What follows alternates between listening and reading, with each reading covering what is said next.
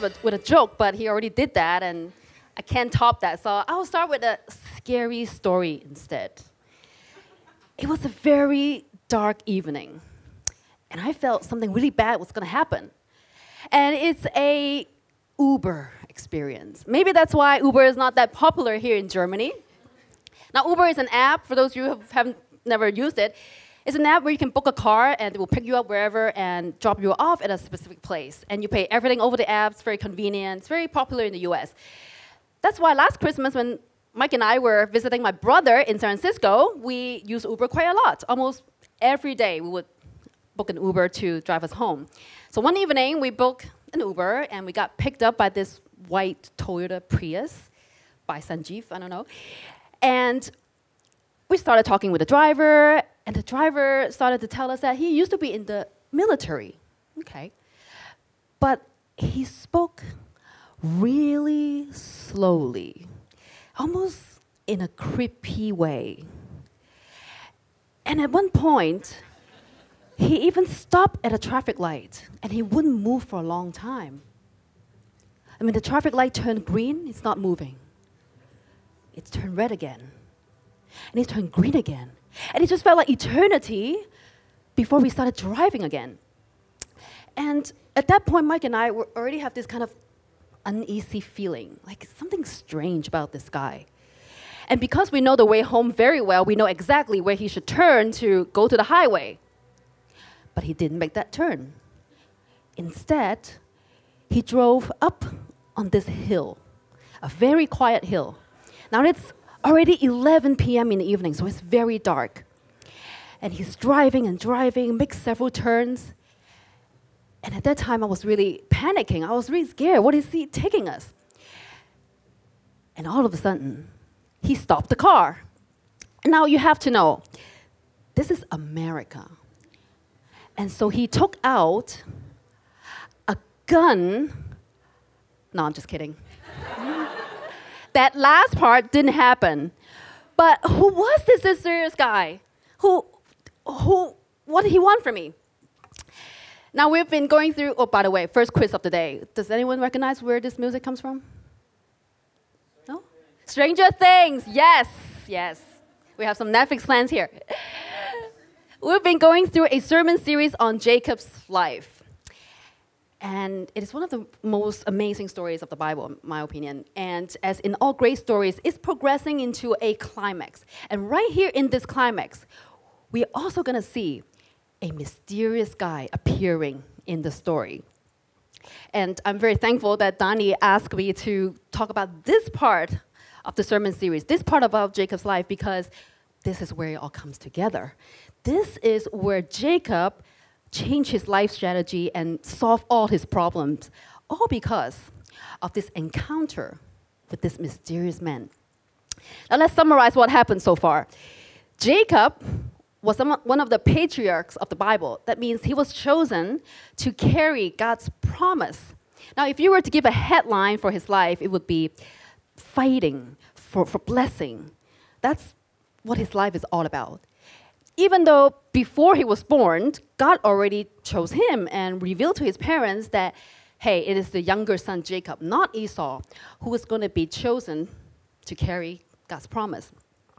But unlike Esau, who was very hairy, Jacob was very smooth. And so is his character.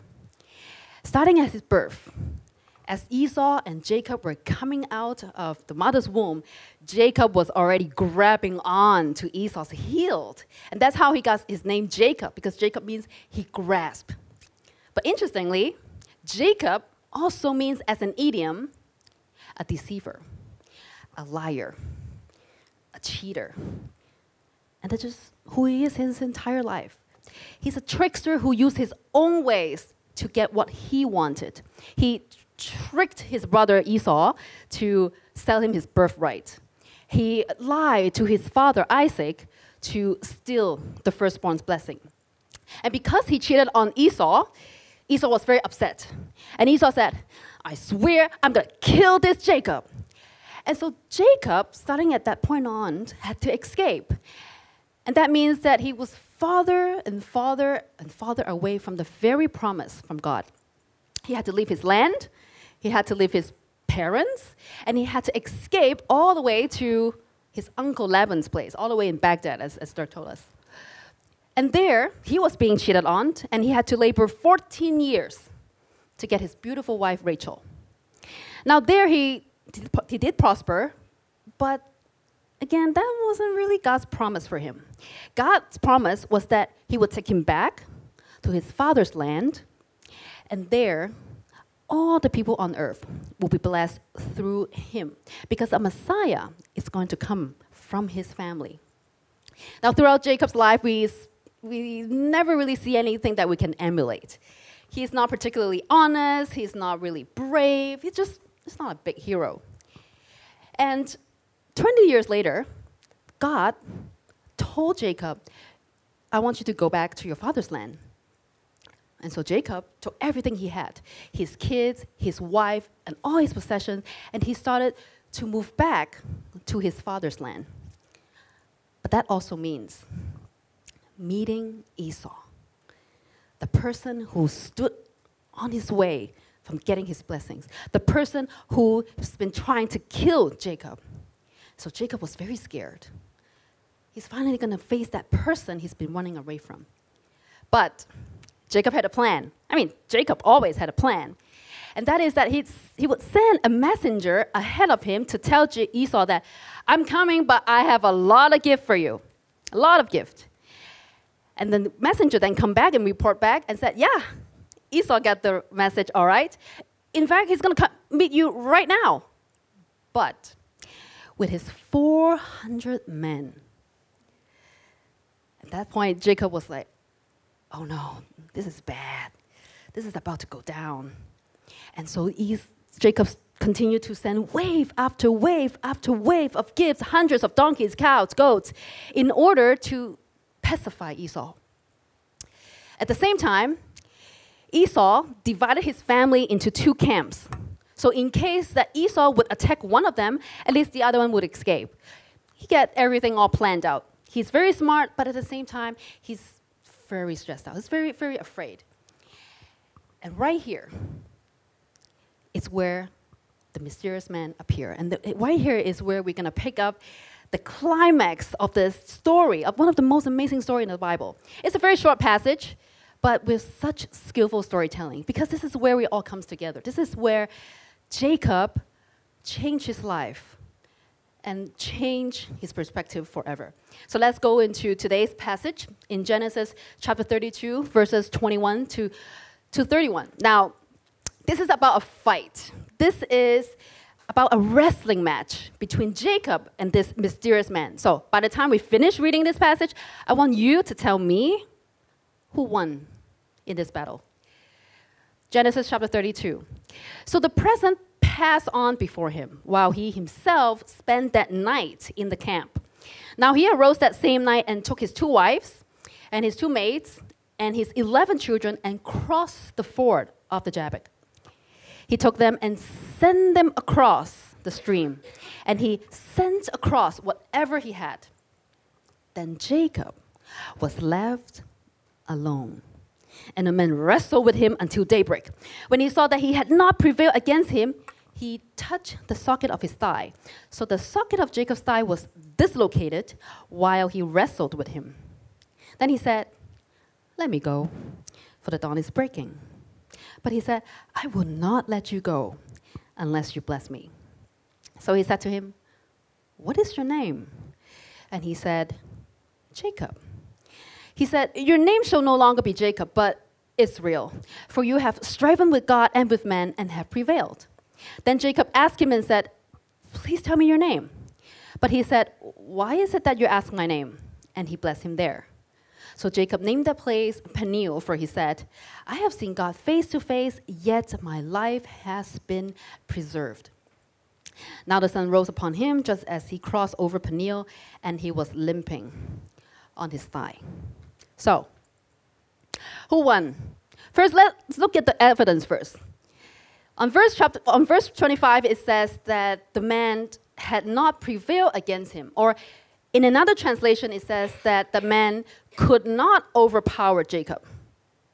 So, one point for Jacob, I guess. But in the same verse, it says that the man just touched his thigh and he's crippled for life. And then it says the man asked for permission to go. Let me go, for the dawn is breaking. And later on, the man even gave him a new name, Israel, which means you have striven with God and with men, and you have prevailed. So, who do you think won this battle? Show me with your fists if you think it was Jacob that won, because you know he, he grasped, right? Or if you think it was the mysterious man who won, then show me with an open palm. Ready? Go. Who won? Oh, okay. Jacob, open palm, open palm, Jacob. Oh, half and half. Okay, fist, open palm. Thank you. The answer is you're correct. Because they both won. But they both won by losing. They both won through weakness. By the end of the passage, we know that Jacob was wrestling with God. So, this passage tells us not only the condition to encounter God, but the secret to winning with him. Now, by the time we get to this passage, we see that Jacob is already coming to an end of his own wit. For the first time in his life, he's feeling really helpless.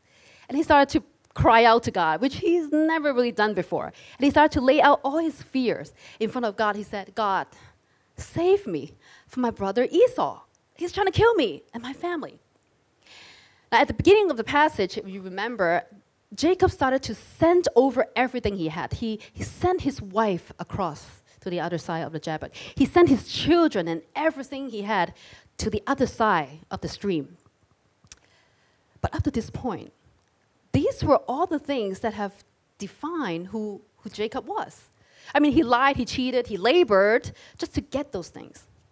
But right here in this moment, he was left completely alone. There is nothing he could hide behind anymore. And it is right here in this moment that the mysterious guy jumped him and wrestled with him. This is the condition. We encounter God when we become absolutely vulnerable before Him. A lot of times when we hear religious or, or non religious people talk about spirituality, and oftentimes they describe it as a search for peace you know, I, I want to find my center. I want to be in tune with myself. I want to feel good about myself. That's what spirituality is all about, right? But right here in this story, in this encounter with God, we saw that Jacob was completely knocked off balance. He, he, he was injured. He was described as, as a wrestling match. Now, I don't know so much about wrestling, so I had to look it up. So if I made a mistake, blame Wikipedia.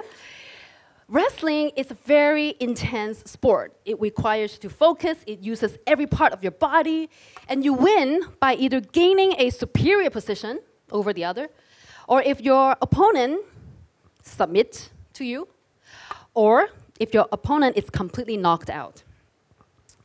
And the two wrestlers are always contradicting each other. So if one person wants to move up, the other one wants to pin it down right away. But if the other person moves like this and you follow, that's not wrestling, that's dancing. and sometimes I wonder why God couldn't just come down and have a little nice talk with, with Jacob, right? Jacob, you know, it's me you're looking for, okay? It's not Rachel, it's not the land, it's me you're looking for, okay? Yeah? Yeah, and Jacob would say, okay, and that would save them a lot of time. But no, they were fighting. And God had to wrestle away Jacob's self reliance. And sometimes we hear people use the phrase, oh, I'm, I'm struggling with something. I'm wrestling with an issue. Like a few years ago, I was wrestling with my career. I moved to a new place, I took a new job, and I was very unhappy, very un- unfulfilled. Because, how do I put this? My boss was really stupid. and I prayed to God. I said, I was doing very well in Singapore. You know, why did you bring me here? And why do I now have to deal with this stupid person in my life? But I wasn't wrestling with God. I was just complaining. Because I wasn't vulnerable enough to let God tell me, hey, Joanne, look at who you've become. Look how proud you are. Ouch. I called you to love the people around you, but you're not. Ooh. I called you to bear fruit like joy and patience, but you don't have any of it. Do you remember what the second commandment says? The first commandment is, Thou shalt not have any God before me. And the second commandment is, Thou shalt not make for yourself a carved image of anything that is in heaven or in earth. That means God is not who we make him to be. Wrestling with God means not only do you contradict God, yes, you can bring your questions and bring your doubt to God and ask Him, but at the same time, you have to be honest and vulnerable enough for God to contradict you and tell you you're wrong. Have you ever had a true encounter with God? Have you ever stood in front of God and just be completely open and vulnerable before Him? Now, usually in a wrestling match, it only lasts for a few minutes because after a few minutes of wrestling, you are done. You are, you are just exhausted. And right before the wrestling match, usually there, there's a scale. And both wrestlers have to get on the scale to make sure that they are of the same weight class, right? Just to be fair. Again, I don't have much wrestling experience, but the closest thing I've done is Krav Maga. Does anyone know what that is? Krav Maga? Yeah, you've done it. So it's a, it's a self defense fighting technique derived from, from wrestling. And so one time, Mike and I were in a Krav Maga class. And just so you know the difference in size, I'm just going to ask Mike to stand here. so one time we were sparring partners for each other.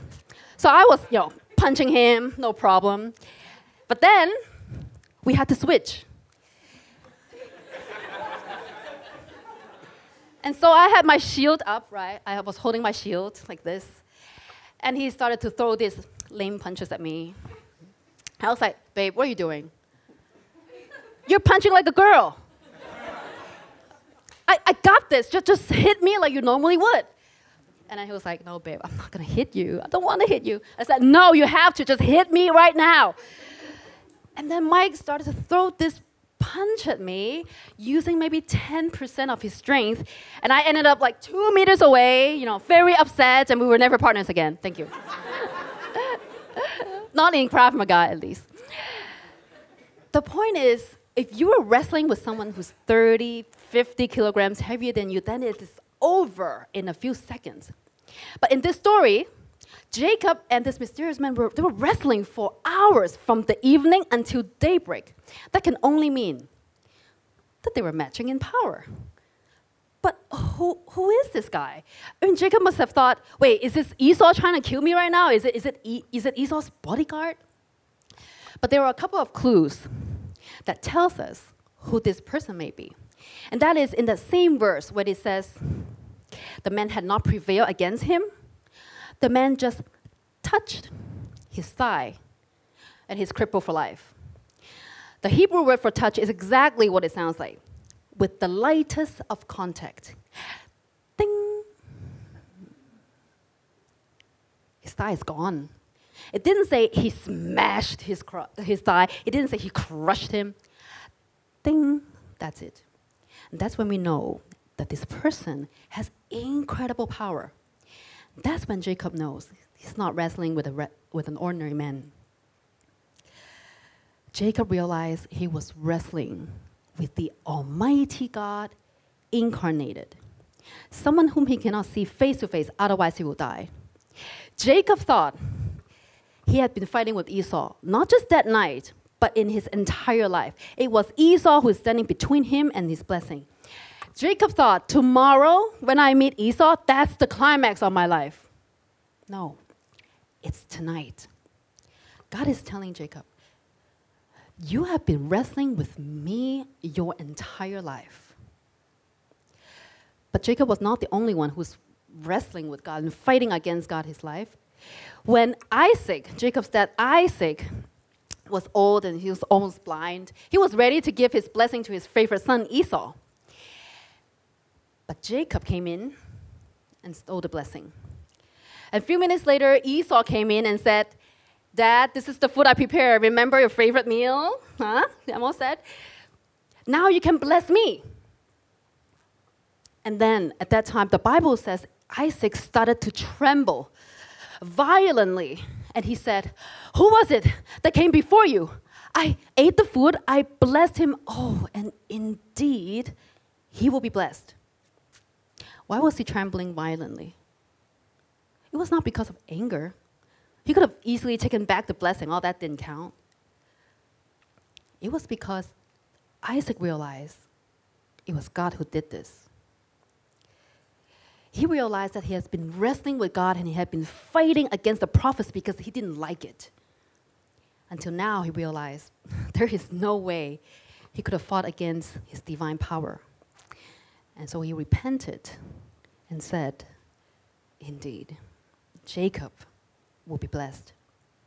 And at the end, all he could do is to surrender. And in the same way, Jacob realized he had been wrestling with God all his life and he had been fighting against him because he never trusted God. He never trusted God would keep his promise. And I think that's just not Isaac, it's not just Jacob, it's all of us. Sometimes we take things into our own hands and we get our idea of blessing and we hold on to it so tight. Jacob's self will was so strong that God had to come and wrestle with him. But how much does God weigh? How much does omnipotence weigh? They can only fight for so long because God was holding back his power. God voluntarily made himself weak. Jacob realized that this mysterious man could have knocked him out easily, but he didn't. Instead, he was fighting with him in grace and in love. And so Jacob held on to him and said, Please bless me. And then God did something really cool. It's really interesting. It's really random. He said, What's your name? And now we know God never asked a question for him to gain information. It's like, wait, who are you? Jacob? Sorry, jumped the wrong guy. Sorry. No, that's not what he's doing. But this question is so clever. Because many years ago, that same question was asked to Jacob. When he went to steal the blessing, Isaac was really blind and couldn't see anything, and he asked, Who are you? Who is this? And at that time, Jacob said, I am Esau your firstborn. And this time, in front of God, he said, I am Jacob. And you could almost picture Jacob hearing it loud and clear. Yep, I'm Jacob. I'm a deceiver, a liar. I've been a cheater all my life.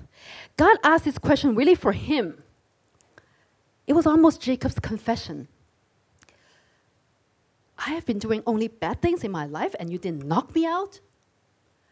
And it is right here in Jacob's weakest moment that God turned to him and said, You win. And, and then God gave Jacob a new name and said, You're no longer Jacob. You are Israel. And the meaning of Israel is a prince who triumphs with God.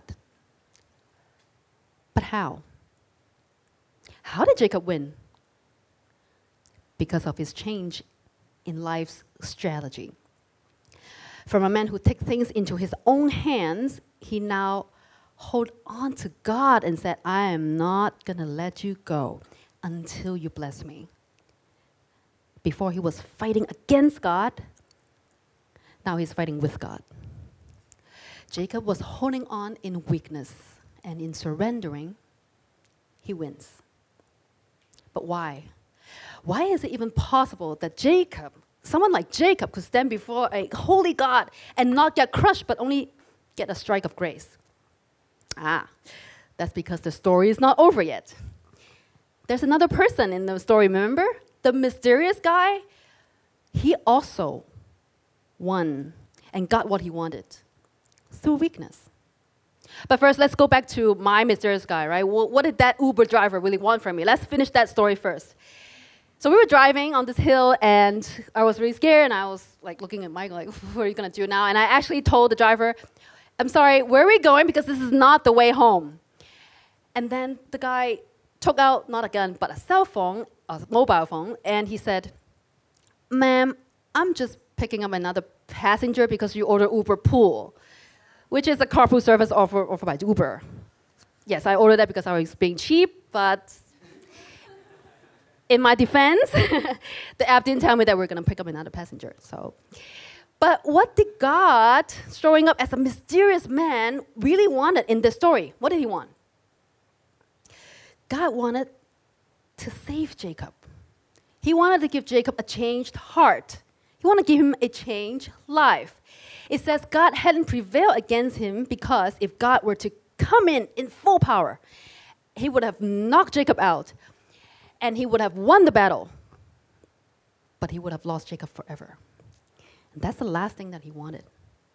So instead, he came in weakness, held back his power, and just give him a touch of grace on the thigh.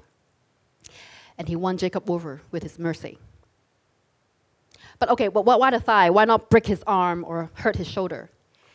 Well, Bible concordance tells us that there's a lot of symbolism on the thigh. The thigh represents procreation and an offspring.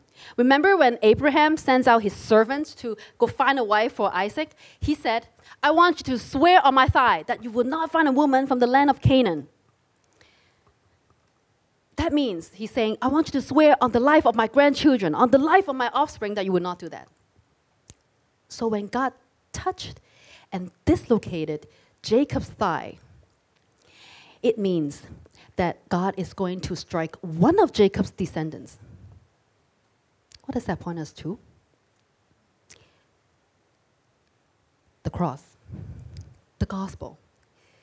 It is pointing us to the ultimate place where God triumphed through weakness on the cross. Because centuries later, on another dark night, a descendant of Jacob become completely lonely and vulnerable in the Garden of Gethsemane. Jesus held back his power and made himself weak by becoming human. The God who is full of glory gets mocked by the thieves.